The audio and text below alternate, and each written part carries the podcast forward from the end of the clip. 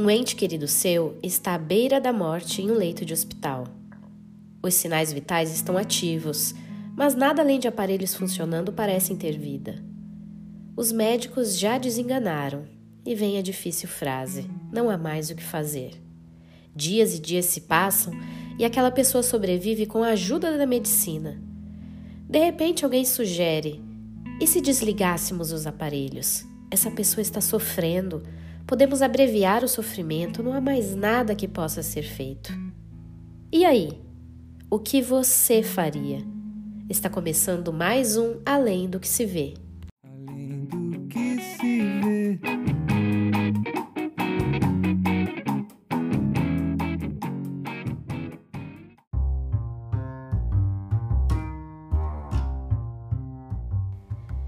Olá, senhoras e senhores, meninos e meninas. Está começando mais um episódio do podcast do Centro Espírita Lar Maria de Lourdes, que traz um olhar mais profundo e atento aos acontecimentos da vida, um olhar além do que se vê. Nessa edição participam eu, Talita, o Marcelo, o Pedro e a Osiene. O tema de hoje é eutanásia. A eutanásia é o ato intencional de proporcionar a alguém uma morte indolor com o argumento de aliviar o sofrimento causado por uma doença incurável ou dolorosa. Geralmente, a eutanásia é realizada por um profissional de saúde mediante um pedido expresso. A pergunta é: será que provocar a morte de alguém realmente significa aliviar sofrimento? Quais os impactos nisso na vida espiritual? Interferir na duração da existência de alguém pode ajudar mesmo em alguma coisa? Marcelo, que tema polêmico, não é mesmo? Talita, esse é um assunto muito delicado, porque envolve nossos desejos e sentimentos em relação a pessoas queridas e amadas. Imagine só alguém lhe dizer que você pode abreviar o sofrimento de alguém que você ama. Imagine só ver um pai, uma mãe, um irmão acamado, preso a uma cadeira de hospital e achar que pode aliviar essa dor. A questão, enquanto pensamos restritamente à carne, à matéria, à vida corpórea, nós podemos pensar assim: que abreviar a vida de alguém nessas condições seria aliviar a dor e sofrimento. Só que nós já sabemos que a vida não se encerra aqui. Nós sabemos que a morte não passa de uma passagem. Sabendo que a vida não se limita à existência corpórea, podemos afirmar com toda certeza: eutanásia não representa nenhum benefício, pelo contrário, tirar a vida de alguém, seja o contexto que for, é interferência maléfica ao planejamento espiritual.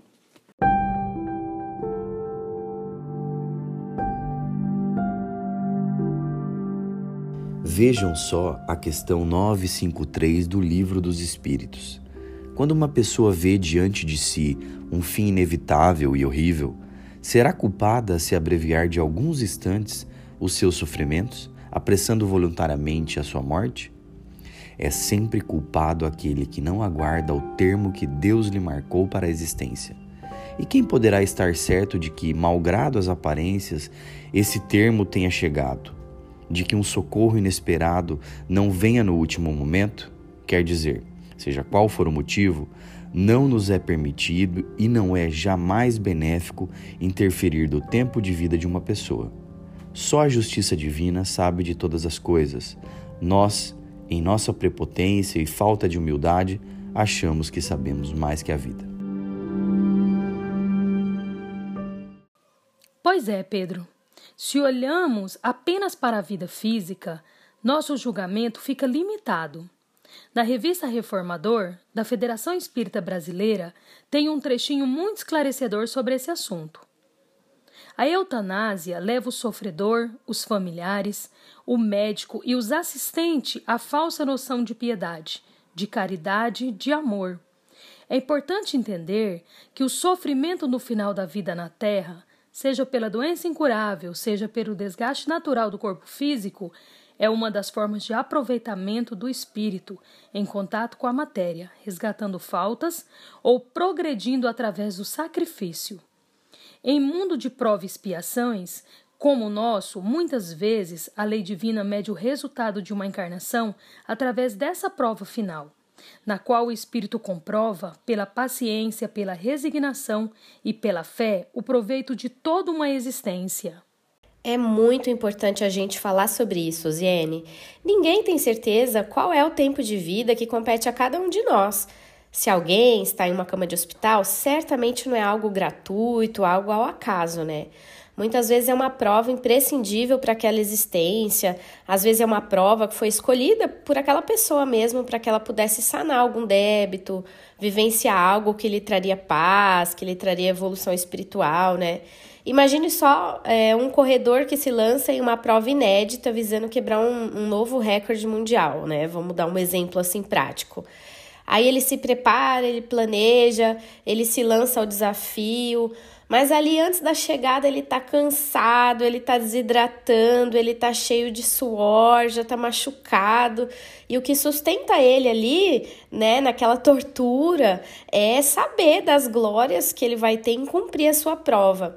E aí você imagina se uma pessoa querida, né, olha para aquilo ali e pensa: coitado, ele tá sofrendo, eu vou lá resgatá-lo dessa pista, ele não tá aguentando mais. Aí você imagina que essa pessoa vai lá e puxa o corredor pelo braço. Gente, vocês imaginam só o desespero do corredor? Tá ali com todo o sacrifício, né? Suportando as dores, perto de cumprir o seu objetivo, mirando a linha de chegada, e aí ele é interrompido por alguém, e esse alguém julga estar ajudando, julga estar abreviando um sofrimento. Muito legal essa analogia com o esporte. Porque nas competições esportivas a gente vê as pessoas indo ao limite, ao extremo das suas forças para conquistar as recompensas e glórias. E quando a gente vê uma situação de dor e sofrimento físico, a gente nunca imagina que aquilo possa ser uma prova que, uma vez vencida, pode nos trazer recompensas espirituais. Nós precisamos refletir mais sobre isso. Verdade, Pedro. Importa salientar que, ao contrário do esporte em que nós escolhemos as provas, na vida é como se as provas nos escolhessem. Na vida real, a gente se depara com as situações que precisamos para evoluir, seja por ações que cometemos agora e que logo retornam, ou seja, por vestígios das nossas tendências e comportamentos em existências anteriores. Abreviar uma vida é suprimir a oportunidade que tem o espírito de superar-se e conquistar sua condição de vencedor. Todas as formas de vida na Terra têm sua razão de ser e são guiadas por Deus. A vida é um presente para ser usado na evolução. Ao homem não é permitido criar ou eliminar esse dom. No livro O Consolador, psicografia de Chico Xavier, Emmanuel responde a seguinte pergunta: A eutanásia é um bem nos casos de moléstia incurável? O homem não tem o direito de praticar a eutanásia, em caso algum, ainda que a mesma seja demonstração aparente de medida benfazeja. A agonia prolongada pode ter finalidade preciosa para a alma e a moléstia incurável pode ser um bem como a única válvula de escoamento das imperfeições do espírito em marcha para a sublime aquisição de seus patrimônios da vida imortal. Além do mais, os desígnios divinos são insondáveis e a ciência precária dos homens não pode decidir nos problemas transcendentes das necessidades do espírito. Emmanuel. E vamos agora ao quadro Pitadas de Luz com uma linda passagem da vida de Chico Xavier na voz da Beatriz.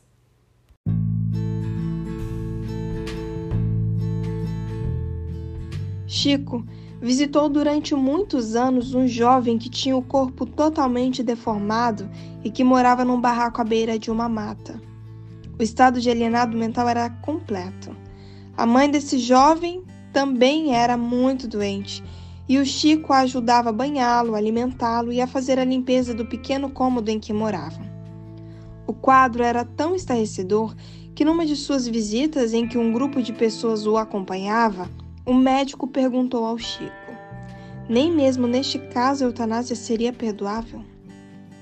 Não, creio que não, doutor, respondeu-lhe o Chico.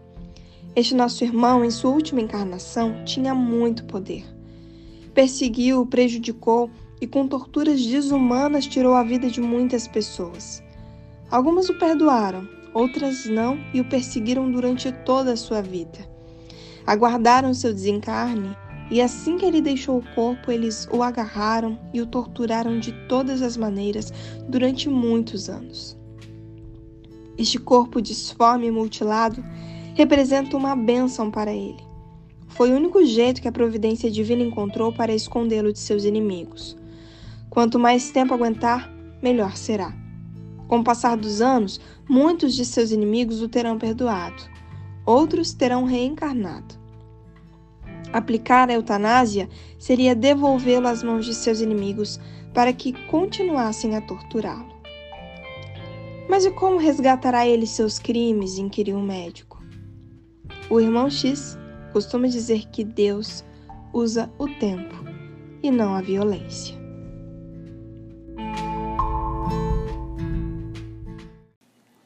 Que belíssima lição! Chico, como sempre, nos dando exemplos incríveis de maneira tão simples e clara. Cada instante de vida de alguém é valioso, porque pode constituir chamamento para despertar os sentimentos mais elevados, dando oportunidade para entender os objetivos essenciais da existência. Buscando conhecimento, a gente aprende que a eutanásia não prejudica apenas quem tem sua vida encerrada antes da hora. Quem pratica a eutanásia, por melhores que sejam as intenções, inclusive piedosas, está cometendo um crime, está lesando a natureza à vista do instinto de conservação inerente às criaturas de Deus. A eutanásia é uma forma de homicídio, de certa maneira, pela qual os seus atores responderão no porvir, em grau compatível com as suas causas determinantes. Somente a Deus, doador da vida, assiste o direito de tirá-la. Trata-se de direito indelegável. Em nenhuma hipótese se justifica a eutanásia. Deixemos nossas vibrações de carinho e consolo a todos que estejam enfrentando uma situação de doença incurável. Seja o doente, sejam os entes queridos ao redor, que todos possam receber a luz dos ensinos de Jesus e seguirem suas provas com resiliência e muita fé.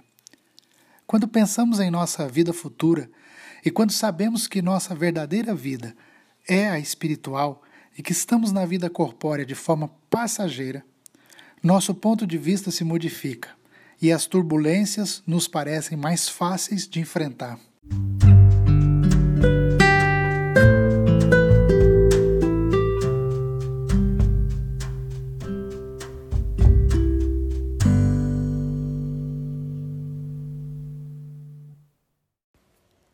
Vamos ao Diz Aí, o quadro em que os nossos ouvintes mandam recados.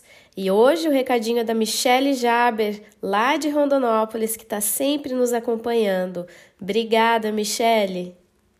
Olá, amigos do Além do que se vê. Primeiramente, quero parabenizá-los pela produção e dizer que aprendo bastante com vocês. Gosto muito do que vocês nos esclarecem de maneira dinâmica, leve. Então, tenho aprendido bastante. Eu sou Michele, sou de Rondonópolis, Mato Grosso, e gostaria de comentar o último episódio, que foi uma questão que sempre me intrigou. É, descansa em paz? Eu ficava pensando, como será isso, descansar em paz? Deve ser muito chato, né? Se a lei de Deus é a lei do progresso, como progredir descansando pela eternidade? Então, é, gostei muito dos ensinamentos que vocês produziram e eu quero seguir minha caminhada evolutiva, né? Caminhando com atividades, com trabalho, com estudos, praticando bem em qualquer dimensão que nós estejamos, né?